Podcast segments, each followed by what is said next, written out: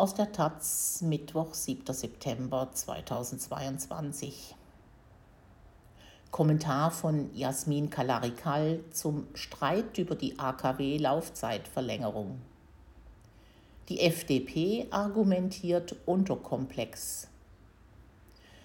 Atomkraft ist keine Technologie der Zukunft.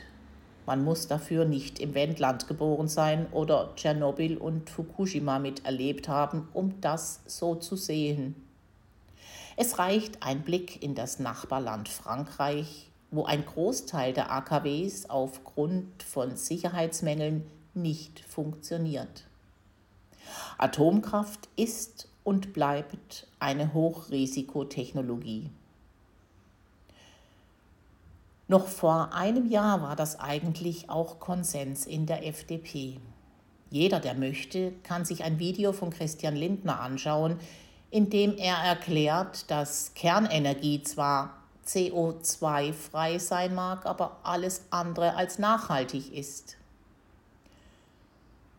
Von dieser Position ist die FDP inzwischen abgerückt.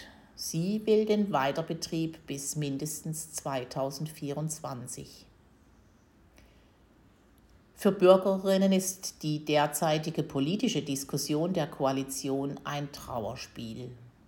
Eine Regierung sollte in einer Krise nicht verunsichern, sondern Vertrauen schaffen. Während sich FDP und Grüne nun gegenseitig Ideologie vorwerfen, haben Privathaushalte sowie Unternehmerinnen mit zwei Dingen zu kämpfen. Steigenden Energiepreisen und der Angst vor einem Blackout.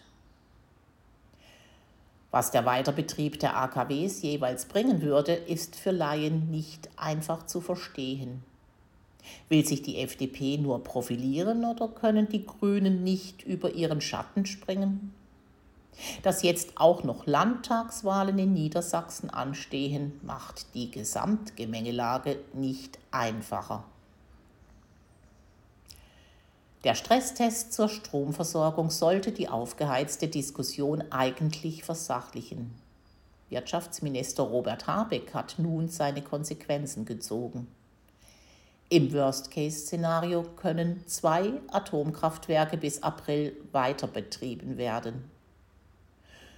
Doch die FDP gibt sich damit nicht zufrieden und sie bemüht sich nicht einmal um die angemessene Komplexität.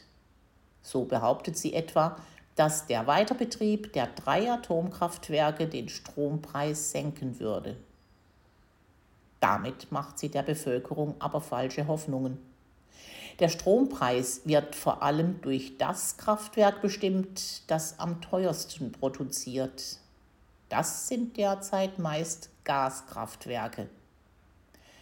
Davon profitieren aber auch Kohlekraftwerke oder Windkraftanlagen. Gegen diesen nicht nachvollziehbaren Mechanismus möchte die Regierung mit einem Strompreisdeckel reagieren, um die Bürgerinnen zu entlasten. Das ist richtig. Ein Weiterbetrieb der AKWs wird den Strompreis hingegen nicht signifikant beeinflussen, argumentiert etwa das Öko-Institut in Freiburg. Die FDP ist derzeit hochnervös. In Umfragen steht sie nicht gut da. Die Union sitzt ihr im Nacken.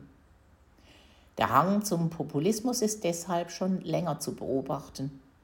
Doch diese Botschaften sind eben auch so verfänglich, weil die Grünen ihnen kommunikativ diese Lücke gelassen haben. Die Grünen behalten in der Sache Recht. Atomkraft ist keine vielversprechende Lösung. Sie haben aber den Fehler gemacht, die Ängste der Menschen nicht ernst zu nehmen.